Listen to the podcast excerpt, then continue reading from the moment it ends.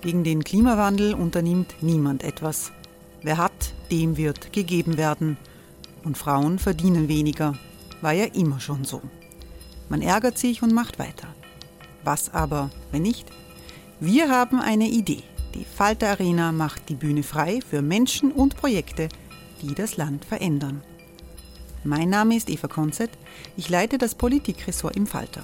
Und am Sonntag, den 26. Mai, veranstalten wir im Wiener Stadtsaal die nächste Falter Arena.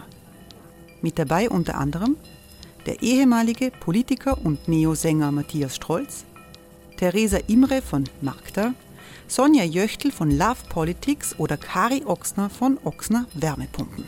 Machen statt jammern. Wir schauen uns an, wie das funktionieren kann. Kommen auch Sie vorbei. Alle Informationen und Tickets finden Sie unter falter.at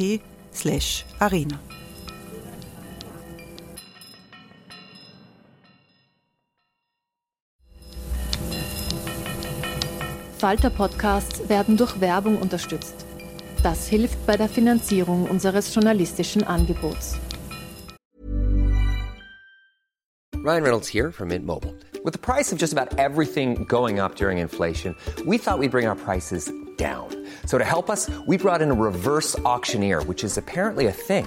Mint Mobile unlimited premium wireless. Ready to get 30, 30, bit to get 30, bit to get 20, 20, 20, bit to get 20, 20, bit to get 15, 15, 15, 15 just 15 bucks a month. So, Give it a try at mintmobile.com/slash-switch. slash $45 upfront for 3 months plus taxes and fees. Promo for new customers for limited time. Unlimited more than 40 gigabytes per month slows. Full terms at mintmobile.com.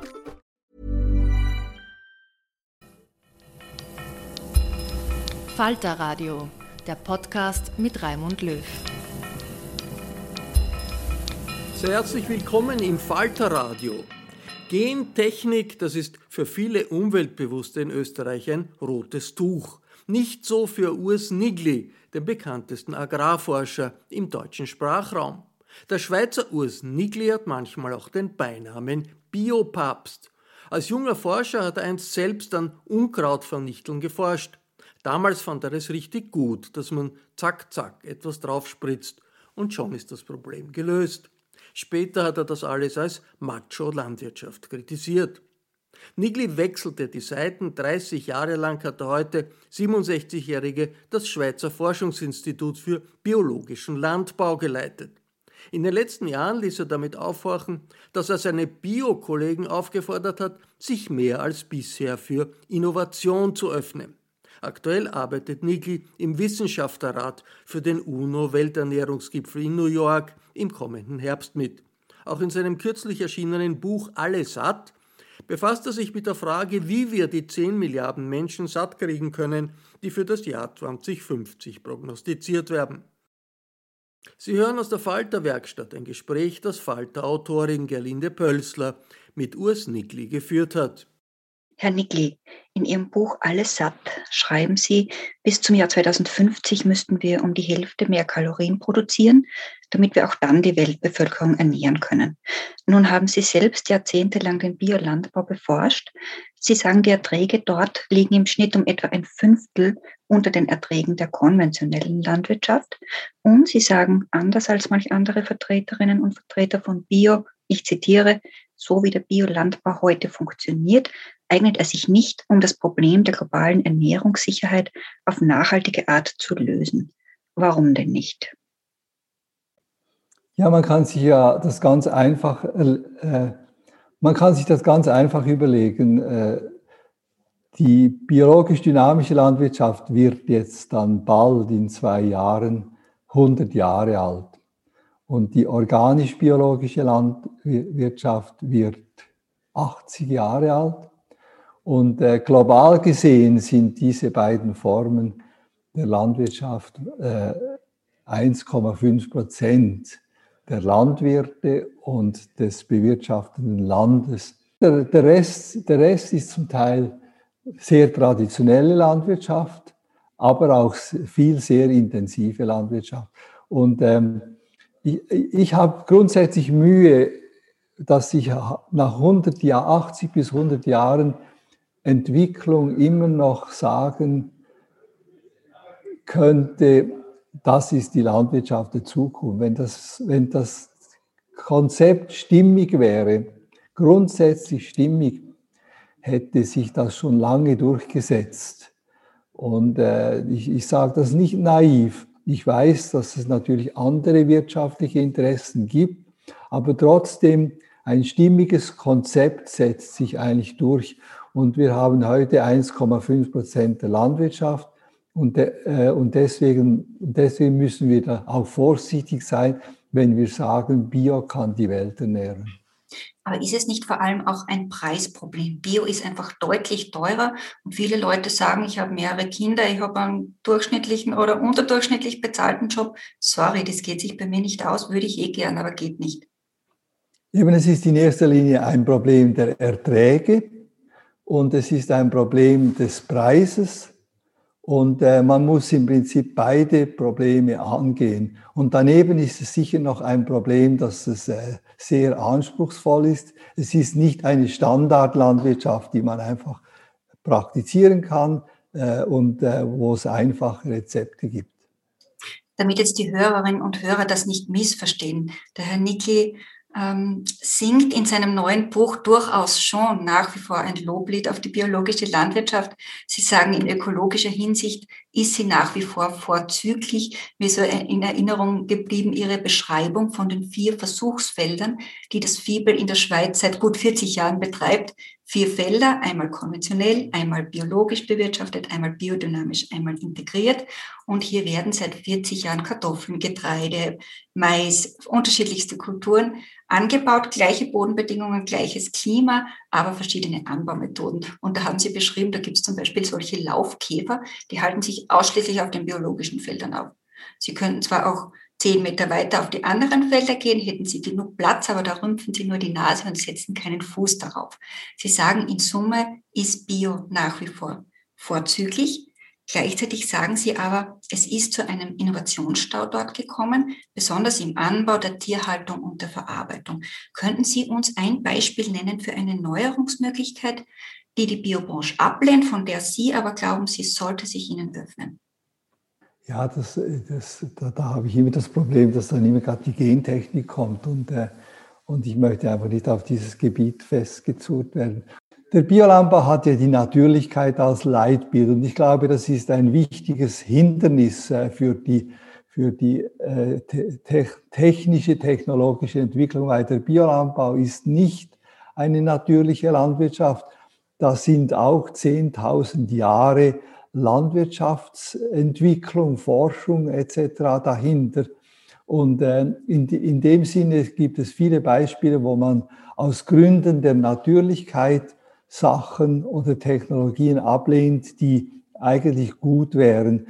Äh, zum Beispiel ähm, die, die, die synthetischen Aminosäuren, synthetischen Aminosäuren, die in der Ernährung der Tiere gebraucht werden, die verbessern äh, die, die Verfügbarkeit der Proteine in den, in den Futtermitteln. Und das heißt, äh, wenn man, wenn man diese ablehnt, dann, dann, äh, dann muss man den Tieren eigentlich mehr füttern, was wieder zu einer größeren Umweltbelastung führt. Oder zum Beispiel, dass die, Re die Rezyklierung von Phosphor aus Klärschlemmen, das ist ein hochtechnischer chemischer Prozess. Und, ähm, und da hat man große, wie, einen großen Widerwillen, das im Biolandbau tatsächlich zu prüfen und anzuwenden. Aber langfristig kommen wir nicht darum herum, ähm, dass wir den Phosphor aus den Klärschlemmen wieder in die Landwirtschaft zurückführen, weil nach zahlreichen wissenschaftlichen Studien werden wir in 300 Jahren keinen Phosphor mehr abbauen können äh, in Marokko oder, oder in China oder wo das auch abgebaut wird.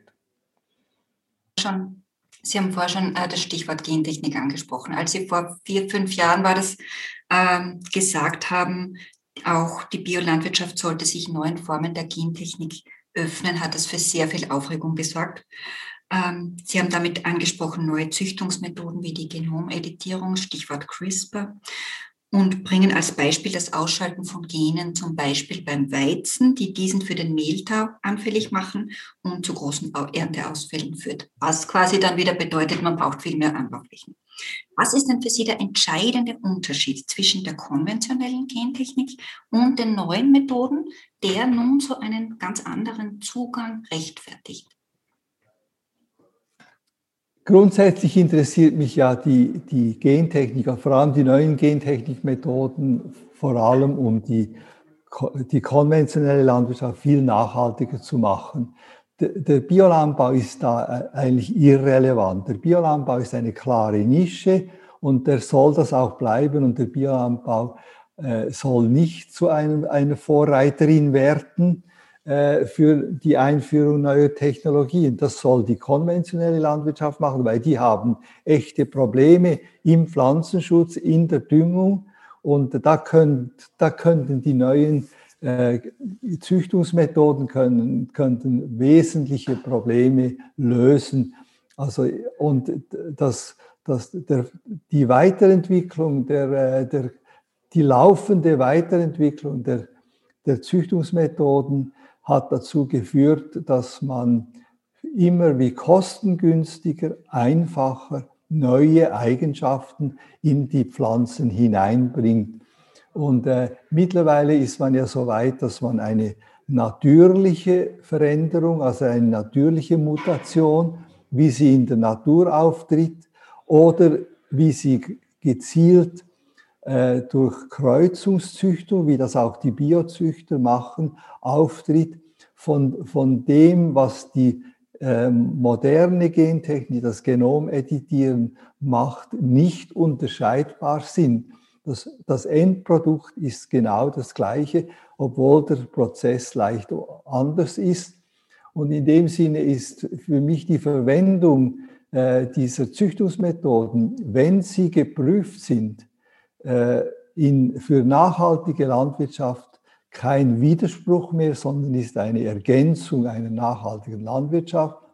Aber die Marktnische Bio äh, hat ja das als äh, als äh, USP, wir sind gentechnikfrei und diesen USP würde ich nicht aufgeben. Und Sie sagen, es geht dabei aber gar nicht zuallererst um die Frage, welche Formen der Landwirtschaft jetzt in Zukunft dominieren soll, die konventionell, bio, irgendwas dazwischen, sondern es werde nicht ohne zwei Dinge gehen dass wir einerseits deutlich, deutlich weniger Lebensmittel verschwenden dürfen nur mehr und andererseits deutlich weniger tierische Lebensmittel verbrauchen. Wobei sie da stark zwischen den Tierarten unterscheiden. Sie sagen nämlich für manche überraschend, Rind und Schaf wird sogar an Bedeutung zunehmen, soll an Bedeutung zunehmen. Warum denn das? Ja, es ist äh, klar, wir, weltweit haben wir zwei Drittel der landwirtschaftlichen Nutzfläche sind, äh, ist Grasland, obligates Grasland. Das heißt, da kann man nicht einfach pflügen und kann Weizen ansäen oder Reis anbauen. Das ist obligates Grasland, zwei Drittel der ganzen Fläche. Und wenn wir diese zwei Drittel nicht für die Proteinproduktion nutzen, über die Tiere, über die Wiederkäuer, äh, und das, sind, äh, das können äh, kleine Wiederkäuer sein, Schafe, Ziegen etc. oder große, also Kühe, Büffel etc. Und wenn wir das nicht tun, dann produzieren wir insgesamt deutlich weniger Lebensmittel. Und das kann nicht kompensiert werden, dass wir auf der Fläche, wo wir heute Kraftfutter, also Getreide für die Tiere produzieren, dass wir auf dieser Fläche auch direkt äh, Getreide für den Menschen äh, produzieren. Das kann nicht dadurch kompensiert werden. Also der Verzicht auf Kraftfutter alleine genügt nicht, um die, äh, die ausfallenden Grünlandflächen die wir ohne Tiere nicht nutzen können, dass wir die für die Ernährung kompensieren können. Und, und schon gar nicht, wenn noch mehr Menschen ernährt werden müssen. Und, ähm, und, und daraus ergibt sich, dass wir die Tiere, die tatsächlich Grasland nutzen können, und das kann nur ein Tier mit einem Wiederkäuermagen. Das, das, das ist eine ganz, ein ganz wichtiger äh, Mechanismus, ein biologisches Unikum, das, wir, das, das müssen wir eigentlich nutzen. Und, aber es sollte kein Kraftfutter mehr direkt äh, vom Acker für die, für die Wiederkäuer hergestellt werden. Und, äh, und das, ist, das ist wichtig, das wäre ein Riesenfortschritt. Und wenn man das konsequent machen würde, würde das die, die, die Milch- und die Fleischproduktion von Wiederkäuern automatisch regulieren auf das Maß, wo wir eben äh, Grünland haben in jedem Land. Dann bräuchte es keinen zusätzlichen Regelmechanismus. Sie sagen Schweine und Geflügel auf der anderen Seite, auch Eier dürften in Zukunft viel weniger gegessen werden. Können Sie das nochmal kurz erklären, warum Sie da so einen großen Unterschied machen? Warum müssen die so viel weniger und wie viel ist denn viel weniger? Ja, eben, die, die Schweine und Hühner können teilweise auf diesen erwähnten Nebenprodukten der menschlichen Ernährung ernährt werden. Sie könnten ja auch auf Abfall ernährt werden, wie das, wie das früher vor der BSE-Krise der Fall gewesen ist. Aber dazu müssten die Systeme wieder geändert werden, dass wir zum Beispiel äh, äh, Restaurant- oder Hausabfälle sauber trennen können so dass wir das auch wieder in die tierische Ernährung hineinbringen können. Das wird, das wird mittelfristig äh, so wieder kommen müssen. Und im Prinzip auf diesen Getreide-Nebenprodukten und auf, auf einer späteren äh, äh, Zurückführung von organischen Abfällen in die Tierhaltung wieder, darauf können Schweine und, und Hühner äh, gefüttert werden. Und äh, das, äh, aber natürlich viel weniger, als wenn wir direkt Getreide äh, verfüttern. Das heißt, es sollte nur mal so viele von diesen Tieren geben, von diesen sogenannten Nutztieren, wie wir wirklich genau. Abfällen füttern können. Nichts mehr. Und, und ich schätze, dass, dass wir in, im optimalsten Fall kämen wir auf etwa eine Halbierung dieser Tierbestände im Bereich Schweine und äh, Hühner. Sie beschäftigen sich in Ihrem Buch eben viel mit Erträgen pro Hektar, vergleichen da verschiedenste Anbausysteme und zahlreiche Studien. Jetzt sagen manche, das ist ein bisschen ein zu reduzierter Blick, man müsse viel stärker auch die Machtverhältnisse, die globalen, in den Blick nehmen. Und Sie selber haben auch schon vor Jahren schon öfter gesagt, eigentlich gibt es auf der Welt genug Nahrungsmittel, sie sind nur falsch verteilt. Wir könnten ja auch heute mehr Menschen ernähren, trotzdem hungern Millionen von Menschen. Was müsste sich denn bei den großen Macht- und Verteilungsfragen ändern? Der Landbesitz ist ja sehr stark konzentriert und viele haben gar kein Land, um Subsistenzwirtschaft betreiben zu können.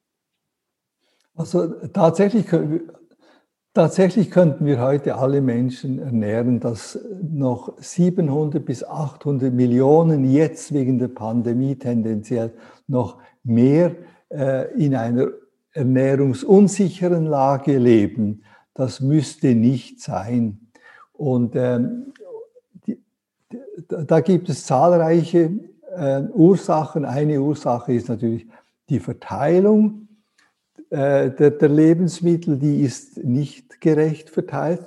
Äh, es gibt privilegierten Zugang zu Lebensmitteln, das sind die Reichen, und es gibt die Armen, die, die, die gar nicht Zugang zu, dazu haben, die sich Lebensmittel gar nicht leisten können das, das sind soziale, auch, auch global politische Probleme.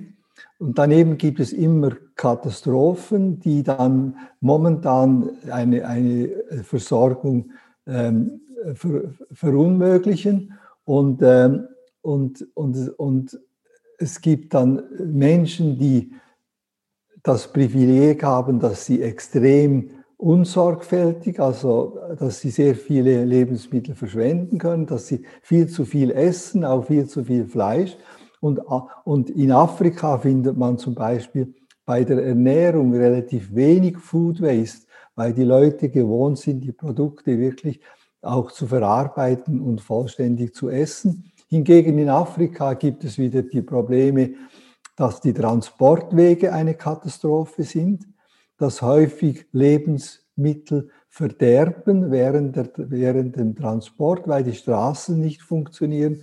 Oder es gibt auch Kühl, keine Kühlmöglichkeiten. Viel verdirbt an, in schlechten Lagerstätten. Also es gibt zahlreiche äh, Probleme, die nicht einfach zu lösen sind. Wir können sie nicht innerhalb von 10, 20 Jahren lösen, weil das sind so grundsätzliche Investitionen notwendig und Veränderungen, menschliche Veränderungen notwendig, dass sie, dass sie halt einfach sehr viel Zeit brauchen und, und, und es braucht dann auch noch den globalen Willen, das tatsächlich zu lösen.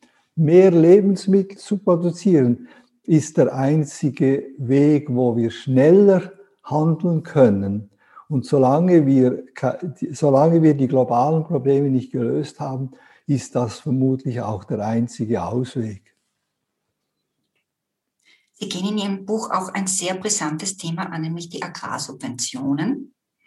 Äh, Sie fragen, warum, Sie stellen diese quasi direkt in Frage. Sie fragen, warum soll denn ein Wirtschaftszweig überhaupt staatlich subventioniert werden? Warum sollen Konsumgüter, und das sind Lebensmittel nun mal, durch staatliche Eingriffe billiger gemacht werden? In den beiden Weltkriegen, wo sich dieses System etabliert hat, sagen Sie, hätte es eine Berechtigung gehabt. Da ging es eben wirklich darum, dass die Leute satt werden. Aber heute gäbe es keine guten Gründe mehr dafür. Jetzt nichts anders kennend, fragt man sich, ja, aber geht es denn anders? Wird denn sonst nicht alles zusammenbrechen? Würden nicht die Bauern verhungern und ganz viele Menschen würden sich das Essen nicht mehr leisten können? Grundsätzlich finde ich schwierig, wenn man mit Agrarpolitik auch Sozialpolitik machen will. Das sind zwei völlig unterschiedliche Bereiche. Und äh, das, und, aber der zweite Aspekt ist, die Landwirtschaft bringt ja sehr viele Leistungen, die für die Gesellschaft, also neben den Lebensmitteln. Lebensmittel, das ist ein privates Gut, das hat auf dem Markt einen Wert. Hingegen äh, Biodiversität, gesundes Wasser, sauberes Wasser, weniger Klimaemissionen, das sind, äh, das sind öffentliche Güter. Und, äh, und dafür ist es richtig, wenn, wenn äh, staatliche Beiträge bezahlt werden. Aber das ist nicht so. In der heutigen EU-Agrarpolitik wird der größte Teil der, der Direktzahlungen werden nach wie vor für Einkommensunterstützung und nicht für öffentliche Güter und Leistungen bezahlt. Und, äh, und das muss völlig geändert werden. Und da gibt es auch Vorschläge, dass man äh, im Laufe der nächsten äh, äh fünf bis zehn Jahren auch das ändern sollte. Hey, I'm Ryan Reynolds. At Mint Mobile, we like to do the opposite of what Big Wireless does. They charge you a lot, we charge you a little. So naturally, when they announced they'd be raising their prices due to inflation, we decided to deflate our prices due to not hating you. That's right. We're cutting the price of Mint Unlimited from $30 a month to just $15 a month. Give it a try at mintmobile.com slash switch. $45 up front for three months plus taxes and fees. Promo for new customers for limited time. Unlimited more than 40 gigabytes per month. Slows. Full terms at mintmobile.com. Sie sagen ja, zahlreiche dieser Subventionen seien in Wahrheit schädlich für die Umwelt, die Biodiversität, fürs Klima, auch für die hm. Tiere. Können Sie da Beispiele nennen, die jetzt auch für Österreich zutreffen? Also wir haben ja grundsätzlich zu hohe Tierbestände und das ist ja auch das Ergebnis äh, der, der Landwirtschaftspolitik und, äh, und das hat natürlich eine enorme Auswirkung auf die Biodiversität. Wir verringern die Biodiversität massiv. Zum Beispiel eine intensive Grünlandwirtschaft, wie sie gefördert wird durch die Agrarpolitik, verringert die botanische Vielfalt auf den Wiesen und Weiden massiv. Auch die Gewässerverschmutzung ist ein Ergebnis der Agrarpolitik. Das ist eigentlich unbestritten. Und da könnte man durch andere Förderungsmechanismen, indem man wieder gemischte Betriebe und nicht spezialisierte Betriebe unterstützt, also reine Ackerbaubetriebe, reine Grünlandbetriebe, dass man die wieder zusammenführt, entweder auf den Betrieben oder regional durch Austausch von Gülle, von, von Mist, könnte man diese Nährstoffbelastung in den Gewässern massiv senken. Mhm. Nun wollen Sie den Landwirten durchaus weiterhin Förderungen zukommen lassen, aber eben nur für nicht marktfähige Leistungen, etwa für Maßnahmen für die Bodenfruchtbarkeit, fürs Klima, die Biodiversität. Nehmen wir mal an, man würde die Direktzahlungen radikal wegstreichen, wie Sie es auch vorschlagen, sämtliches Geld in ökologische, vielleicht auch noch soziale Ziele, vielleicht ethische Maßnahmen wie Tierwohl hineinbuttern. Wie wird dann die Landwirtschaft in ein paar Jahren aussehen? Was wird es nicht mehr geben? Was wird stattdessen viel mehr geben? Grundsätzlich sind die Landwirte ja sehr äh, unternehmerisch und initiativ. Also die Landwirtschaft würde sehr rasch auf diesen Wechsel reagieren. Und äh, ich denke, was es nicht mehr geben würde, wäre, Sie fragen mich schwierige Sachen, sehr intensive Formen der Landwirtschaft wie industrielle Tierhaltung, aber auch äh, sehr intensiver Ackerbau würden das nicht überleben die müssten eigentlich ohne Direktzahlungen auskommen und müssten am Markt ihre Preise oder ihr Einkommen erzielen. Und äh, das würde sehr schwierig werden. Und die Landwirtschaft würde, würde sich rasch äh, diversifizieren.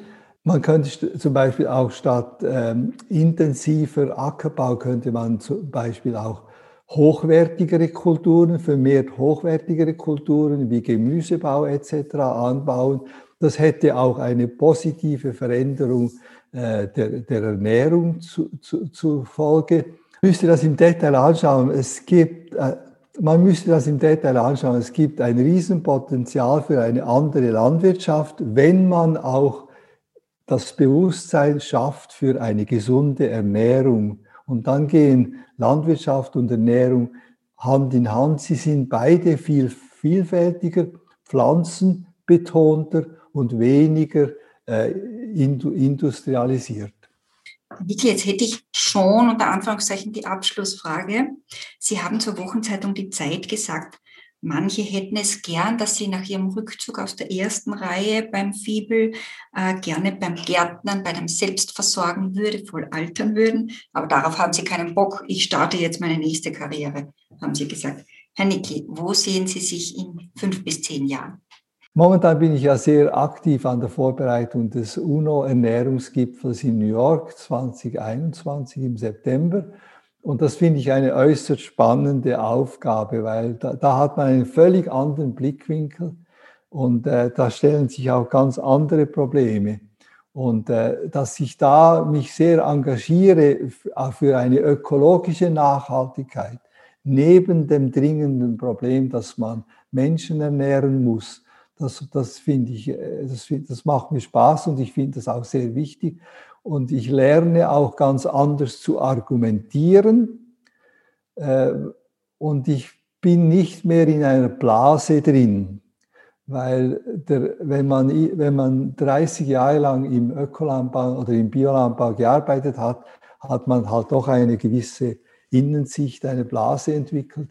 Und, äh, und da werde ich auch gefordert, gute Argumente zu finden oder zu bringen. Und Insgesamt äh, sehe ich, dass es neben dem Biolandbau eine dringende Notwendigkeit gibt, die ganze Landwirtschaft massiv zu ökologisieren. Und die Frage, was mich jetzt antreibt, ist die Frage, äh, können wir das? Können wir eine, eine sehr produktive Landwirtschaft im konventionellen Bereich sehr viel nachhaltiger, ökologisch, sozial nachhaltiger machen? Welche Maßnahmen müssen wir da ergreifen? Und, oder, oder äh, müssen wir doch sagen, wir, man setzt nur, nur auf den Biolandbau als Ökologisierungsmaßnahme. Aber da sind wir dann einfach viel zu langsam. Viel zu langsam. Das Wachstum kann niemals so schnell sein, dass man mit dem Biolandbau die ganze Landwirtschaft ökologisiert. Und das braucht es, wenn wir von, äh, wenn wir die Grenzen des Planeten nicht ständig sprengen wollen. Und, ähm, und ich suche momentan ganz stark nach einer Begrifflichkeit und auch nach einem Standard, wie eine nachhaltige konventionelle Landwirtschaft aussehen könnte und praktiziert werden könnte. Ich nutze momentan dafür den Begriff Agrarökologie. Äh, und, für mich ist Agrarökologie nicht nur Biolandbau. Agrarökologie ist eine Familie von sehr nachhaltigen Anbauformen. Der Biolandbau ist ein kleiner Teil davon. Und das zu entwickeln, dafür engagiere ich mich sehr stark, auch außerhalb von Institutionen. Und das finde ich eine ganz spannende Herausforderung. Das war aus der Falter-Werkstatt die gekürzte Version eines Gesprächs, das Falter-Journalistin Gerlinde Pölzler mit dem Agrarforscher Urs Nickli geführt hat. Ich verabschiede mich von allen, die uns auf UKW hören, im Freirad Tirol und auf Radio Agora in Kärnten. Trends und Widersprüche der biologischen Landwirtschaft sind Themen im Falter, jede Woche. Ein Abo des Falter können Sie im Internet bestellen über die Adresse abo.falter.at. Jeden Tag gibt es jetzt aus der Redaktion den Falter Morgen. Das ist ein neuer Newsletter. Er kommt kostenlos an Ihr E-Mail-Postfach. Zu bestellen ist das neue Produkt über die Adresse www.falter.at/morgen. Ursula Winterauer hat die Signation gestaltet, Anna Goldenberg betreut die Technik. Ich verabschiede mich bis zur nächsten Folge.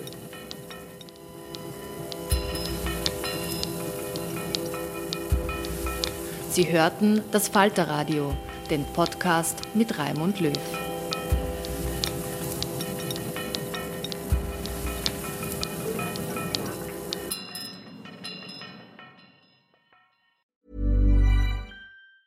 Even on a budget, quality is non-negotiable. That's why Quince is the place to score high-end essentials at 50 to 80% less than similar brands. Get your hands on buttery soft cashmere sweaters from just 60 bucks, Italian leather jackets, and so much more. And the best part about Quince, they exclusively partner with factories committed to safe, ethical, and responsible manufacturing. Elevate your style without the elevated price tag with Quince. Go to quince.com slash upgrade for free shipping and 365-day returns. Imagine the softest sheets you've ever felt. Now imagine them getting even softer over time. That's what you'll feel with Bowl & Branch's organic cotton sheets. In a recent customer survey, 96% replied that Bowl & Branch sheets get softer with every wash. Start getting your best night's sleep in these sheets that get softer and softer for years to come. Try their sheets with a 30-night guarantee. Plus, get 15% off your first order at bowlandbranch.com. Code BUTTERY. Exclusions apply. See site for details.